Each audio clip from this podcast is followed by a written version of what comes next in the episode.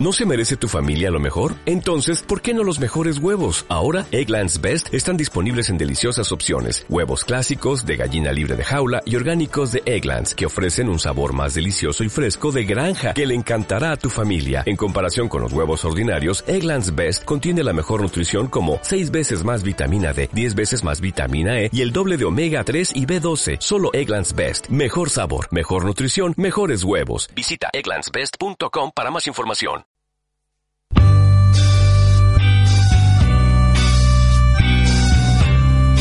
Encuentro con temas y entrevistas a personajes que dan vida a la Pontificia Universidad Católica de Chile en radiouc.cl.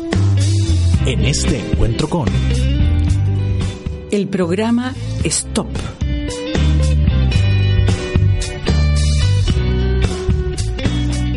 Soy Julia Eugenia Martínez y estamos nuevamente aquí en Encuentro con, en Radio C.cl, ideas que suenan bien. Este es nuestro segundo programa de esta temporada, de la temporada 2019, el primer semestre, en que hemos dedicado el programa a tratar el tema una UC sin violencia. Eso es lo que queremos, eh, lo que queremos mirar durante todo este semestre. Y hemos ido mirando distintos temas. Hoy día nos toca hablar sobre el programa Stop. Y para ello están invitados Ana, Camila y Gonzalo, tres personas que eh, han, pertenecen a este proyecto, a este programa, que son parte de salud estudiantil, donde se realiza un taller de capacitación para la prevención en la violencia sexual. Y este programa se llama Stop. Pare, aprenda a ser un observador activo.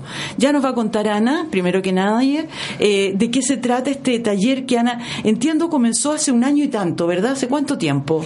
Bueno, el taller comenzó en octubre de 2017, eh, que junto con eh, Soledad Susulich y Consuelo Achiardi, eh, una psicóloga de salud estudiantil y la directora de salud estudiantil, comenzamos a desarrollar una intervención de prevención de violencia sexual basado en un modelo que se llama el Bystander Model, que en español sería el observador activo.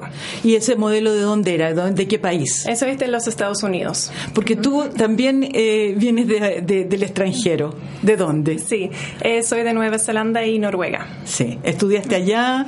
¿Naciste allá? Sí, nací en Nueva Zelanda, estudié enfermería en Nueva Zelanda, pero la gran parte de mi, mi tiempo trabajando como enfermera ha sido en Noruega y ahora en Chile.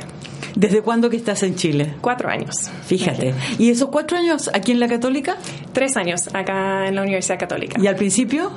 Eh, al principio estaba revalidando mi título de ah, poder ejercer como enfermera acá en Chile. Ya, mira, un, ¿y por qué llegaste acá? Bueno, yo tenía un interés por Latinoamérica desde antes. Había trabajado de forma voluntaria en Guatemala y Bolivia. Em, y bueno, el amor también me trajo a Chile. ¿Ah, eh, así que esa fue la decisión de, venir a vivir en Chile. Ya nos vas a contar sobre eso. También te vamos. Aquí los dos estudiantes que están acá ya quieren saber esa parte también y te la van a preguntar, estoy segura. Pero yo te quiero preguntar mientras tanto, yo te quiero preguntar mientras tanto, ¿cómo fue que le pusieron stop, por ejemplo, a este programa? Y no le pusieron pare. Eh, bueno, eso es, eh, la idea es parar la, violencia sexual. Eh, al principio cuando empezamos con los talleres hicimos piloto y preguntamos a los estudiantes sobre las alternativas del nombre del taller con la propuesta del nombre Stop y era algo que fue muy bien evaluado por parte de los estudiantes. Es como fácil, ¿no es cierto?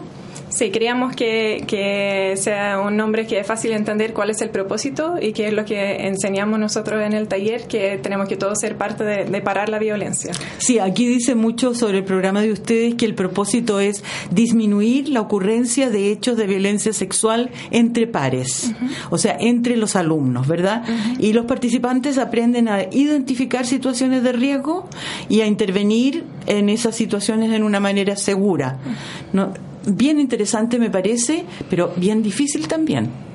Bueno, la idea de la capacitación es una capacitación que dura dos horas y la idea es guiar a los estudiantes en una reflexión para después eh, aprender a aplicar este modelo. La idea es poder abordar la barrera que es intervenir para prevenir la violencia es difícil. Es una barrera real, entonces la idea del taller es enseñar cómo uno puede identificar una situación donde un par necesita ayuda e intervenir de forma segura que no sea tan difícil. ¿Y por qué es tan difícil intervenir? ¿Nos da miedo?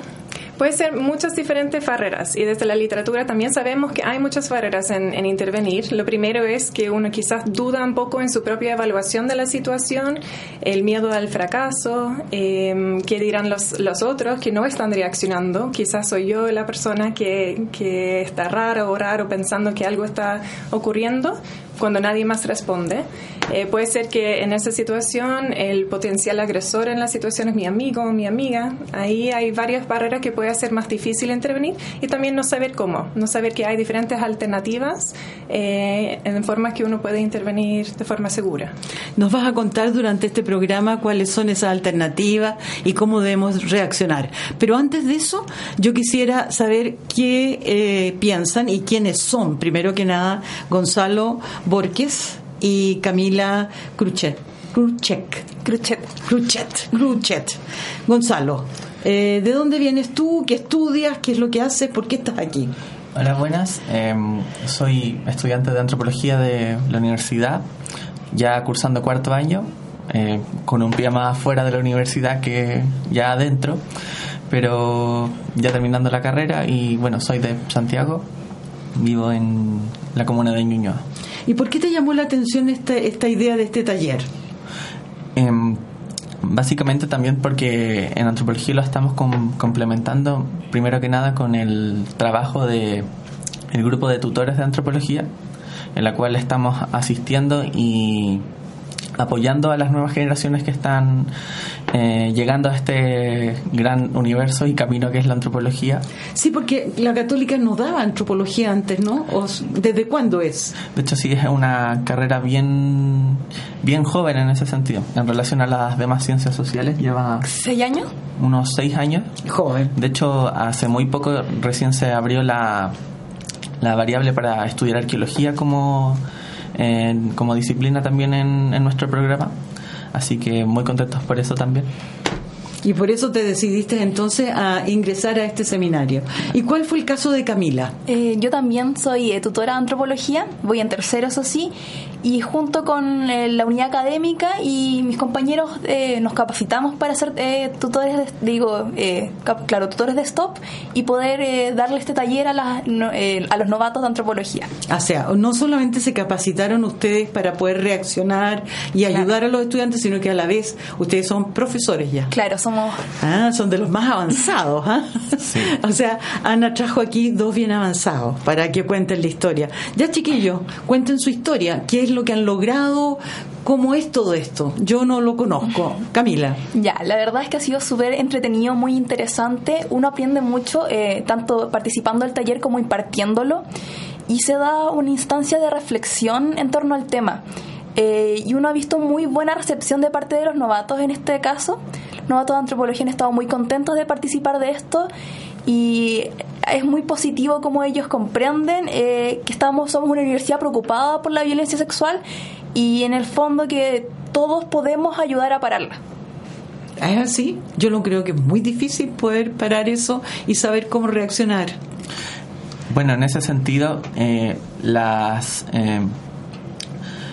lo importante de este taller no solamente que es un taller informativo a, nivel de entender cuáles son los distintos tipos de agresores en casos de violencia sexual o cuáles son los casos o qué hacer, sino también es un taller experiencial de observar casos para aprender habilidades para poder prevenir, poder generar situaciones de quiebre que puedan romper estas situaciones eh, complicadas tanto para eh, como víctimas o victimarios, en donde finalmente eh, genera un sentido de comunidad y de apoyo constante.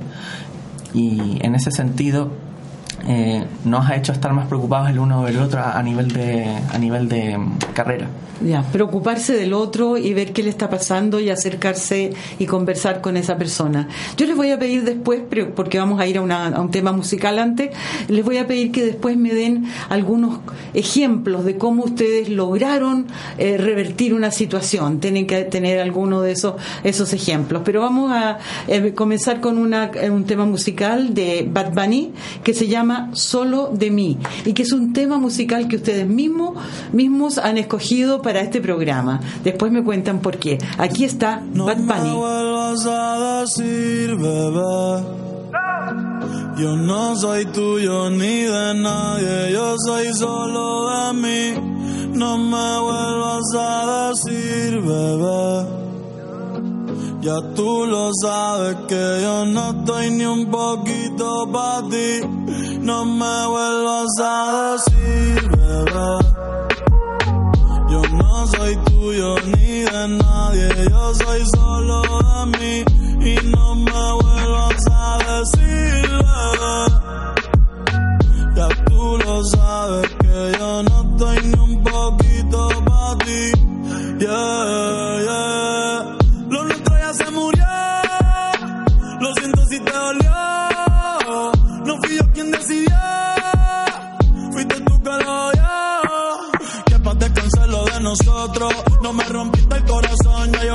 tenía. Por eso ni te amo ni te odio.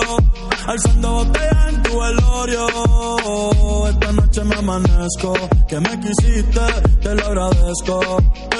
pero no te pertenezco. Hoy voy para el agua para ver qué pesco. Baby, tú eres un atraso. Con lo que tú quieras en Facebook, que yo no te voy a hacer caso. Echa pa' allá, no me eche el brazo y no me vuelvas a decir, bebé. No soy tuyo ni de nadie, yo soy solo de mí y no me vuelvas a decir, bebé. Ya tú lo sabes que yo no estoy ni un poquito para ti. No me vuelvas a decir, bebé. Yo no soy tuyo. Esto es Encuentro con aquí en Radio C.cl, ideas que suenan bien. Y hoy día estamos tratando el tema del programa Stop, un programa contra la violencia sexual, para que algún día esta universidad sea una universidad donde no hay violencia y ayudamos a que sea un país también donde no hay violencia. Y en eso están trabajando las personas que están hoy conmigo. Eh, Camila y Gonzalo. Anne, vuelvo contigo. Eh, cuéntame más sobre el origen del programa Stop.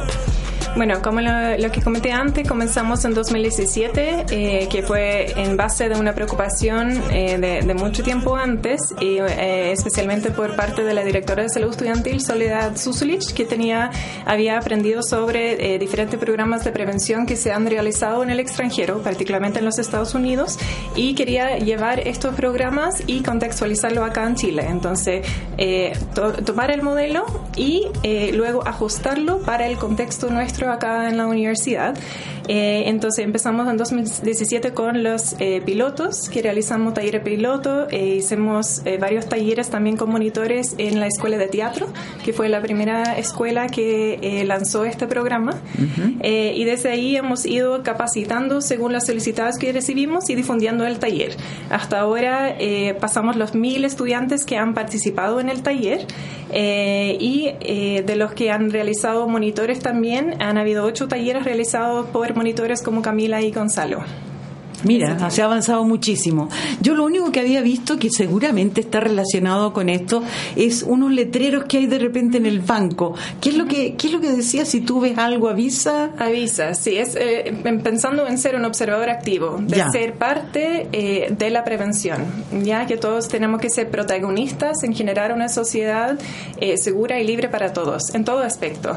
Em, entonces, sí, si tú ves algo, si tú observas algo, denuncia, avisa interviene. Pero ¿ya? cuesta harto ser una persona que interviene. ¿Te has fijado? Yo traté de intervenir ahora en el, en el patio con una chica que estaba empezando a fumar. Entonces le, me acerqué y le dije que cuidado porque le iban a pasar una multa y qué sé yo. Ah, sí, me dijo, no sabía.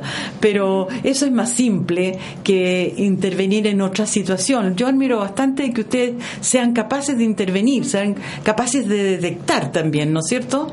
Eh, vamos a ver qué nos cuentan los chiquillos. Camila. Eh, claro, entonces tienes razón eso que es difícil poder intervenir en la situación. Entonces en el taller eh, entregamos herramientas y, formas de detectar una situación que puede ser peligrosa. Entonces uno de los casos con los que trabajamos es poner ejemplos y uno de estos casos de ejemplo que ocupamos es por ejemplo en un carrete en ciencias sociales. Eh, están un grupo de amigas bailando eh, eh, la mayoría va a buscar algo para tomar, se queda una sola y se le acerca un ayudante un ramo. Y este ayudante se le empieza a jotear. Eh, y ella se nota muy incómoda, pero le da mucho miedo decirle que no quiere porque es su ayudante y le puede eh, perjudicar esto. Entonces él sigue insistiendo, sigue insistiendo y finalmente le da un beso.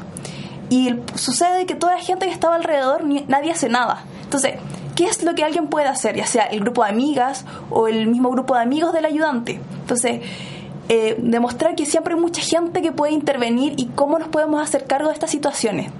Oye, ¿cómo podemos saber si acaso ella estaba feliz de que le dieran el beso? Porque uno siempre puede fijarse, por ejemplo, eh, una, situ- eh, un- una situación de riesgo, una situación, por ejemplo, donde hay mucho alcohol. Entonces, el alcohol se vuelve una situación de riesgo. Porque, por ejemplo, ella no puede dar un consentimiento eh, estando eh, ebria. Y él tampoco.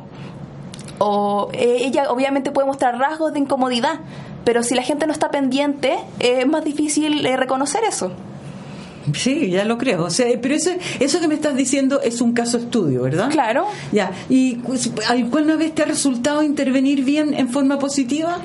Claro, intervenir, yo, yo creo que intervenir uno solo es muy complicado, pero es mucho ¿Cómo más fácil cuando uno, por ejemplo, ve una situación de riesgo y se acerca a un amigo. Es como, oye, ¿tú crees que esta situación sea peligrosa? Y entonces van las dos personas a intervenir.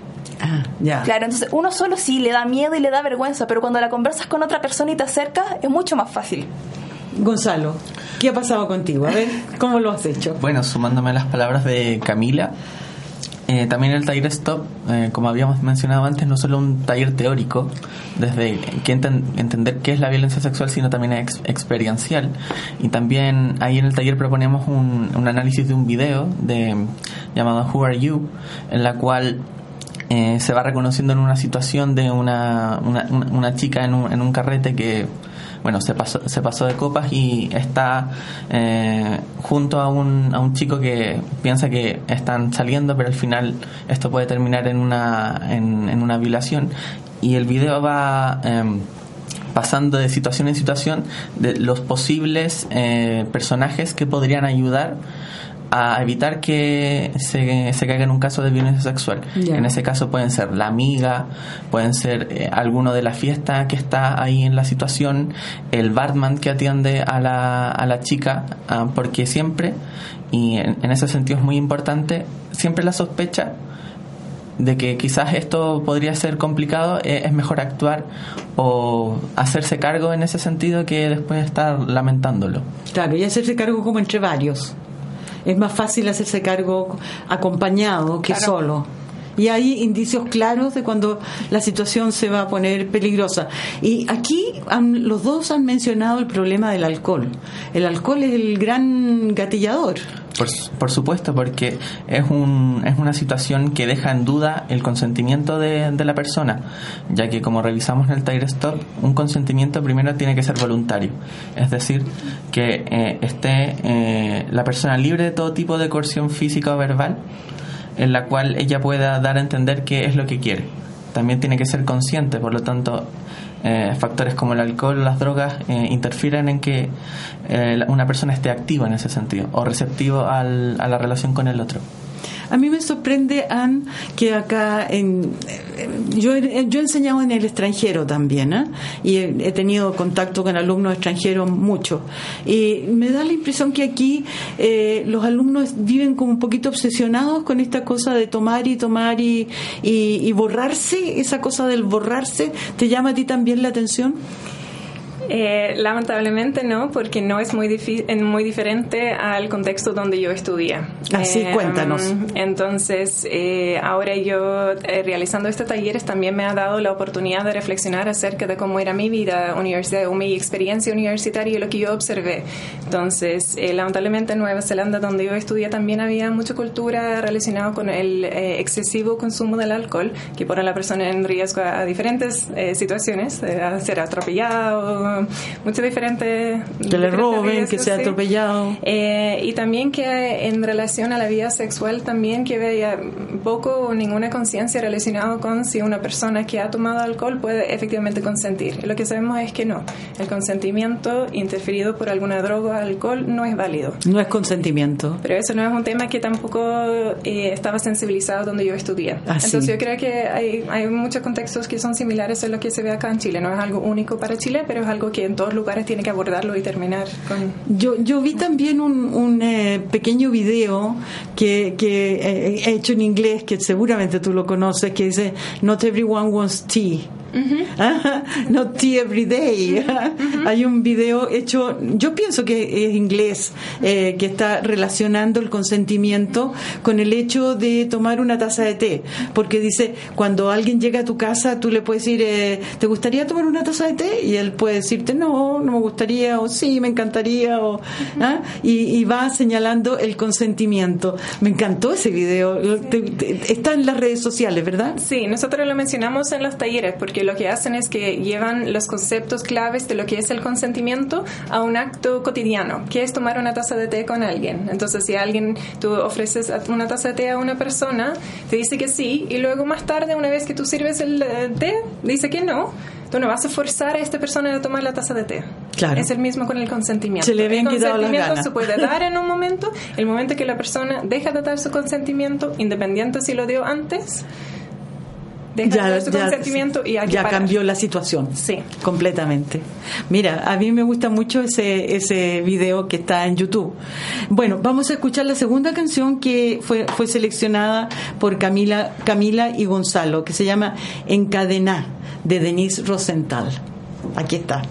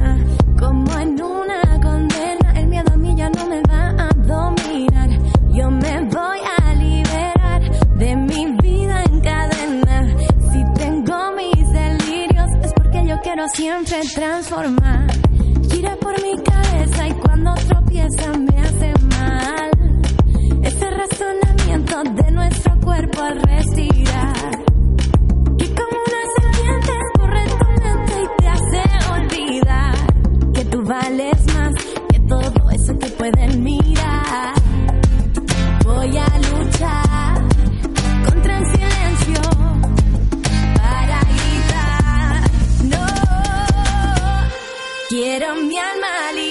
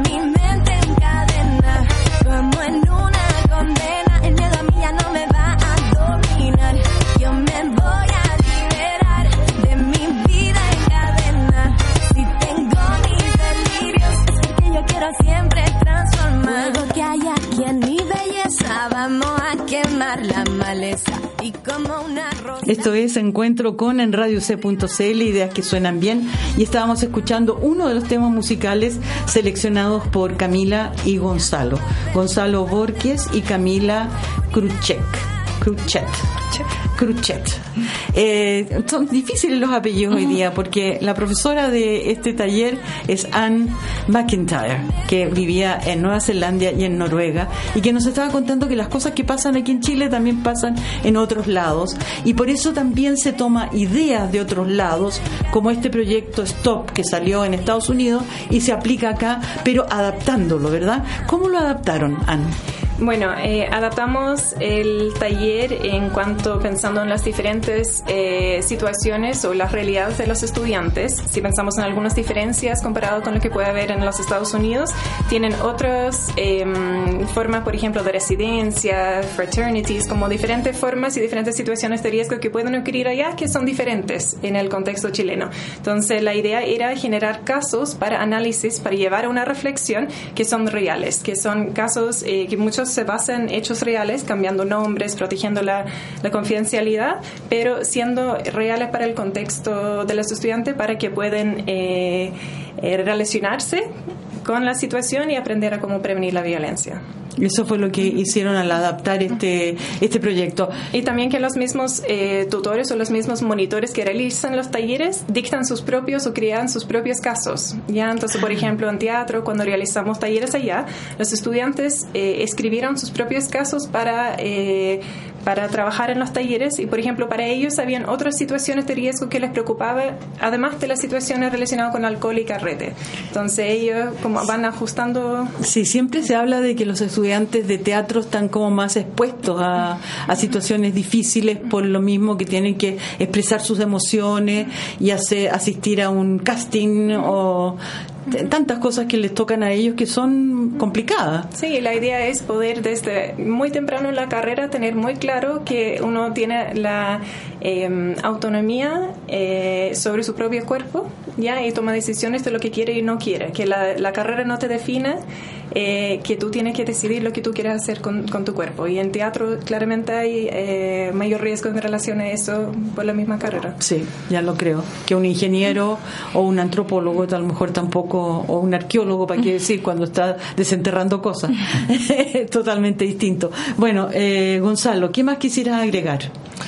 Bueno, pues sumándome a las palabras de Ana, eh, recordar que eh, es importante la idea del consentimiento, que como vimos anteriormente, eh, tiene que ser voluntario, tiene que informarse, pero sobre todo tiene que que hay veces en que uno puede decir sí, pero eso no significa que las siguientes veces se tenga que reiterar.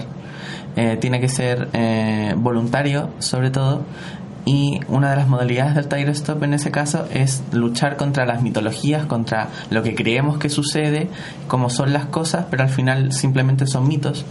Como hay muchos mitos hay muchos mitos. Aquí Camila por ejemplo ya puede mencionar algunos. A ver, a ver, a ver, el mito de no realmente significa que sí ah sí claro. sí sí. Las mujeres siempre dicen no pero quieren decir sí. Eso lo he escuchado mucho verdad claro. Entonces o que las mujeres aman ser abordadas por la fuerza y ah, ese también, tipo Verlo como, claro, que... Entonces eh, eh, conversamos sobre esos mitos, qué mitos traen eh, ellos también desde sus propios colegios, los novatos particularmente, y cómo vamos discutiendo y dándonos cuenta que en realidad las cosas no funcionan así. Así no es como se, como se imaginaba. Bueno, ¿qué otros mitos hay? ¿Alcanzan a decirme alguno más? Porque ya tenemos que terminar el programa muy pronto. Díganme algún, algún otro mito. Ah, por ejemplo, curado no vale. Que cuál, ah, curado no vale. Claro, curado es inocente. Ah, porque como está curado, ¿qué importa todo lo que haya hecho? Y ella tampoco. Y curada también no vale, porque esto será igual para hombres que para mujeres. Bueno, yo les agradezco muchísimo. Ana, ¿tú quieres decir alguna cosa más? No, solo invitar a las personas a participar en el taller, a motivarse por este tema, eh, que somos todos, cada una persona importante eh, como protagonista en eso, que tenemos que generar una sociedad que desnormalice la violencia sexual o todo tipo de violencia eh, y tener empatía para los temas, y generar una sociedad sana y sin violencia sexual. Gracias. Solamente me queda decir gracias a Ana, a Gonzalo y a Camila por estar hoy día con nosotros conversando sobre este tema. Y vamos a seguir sobre temas muy similares a este durante todo el semestre aquí en Encuentro con en Radio UC.cl. Soy Julia Eugenia Martínez y agradezco a Felipe Fernández, que es nuestro control de estudio hoy, eh, por acompañarnos y será hasta la próxima semana. Hasta entonces.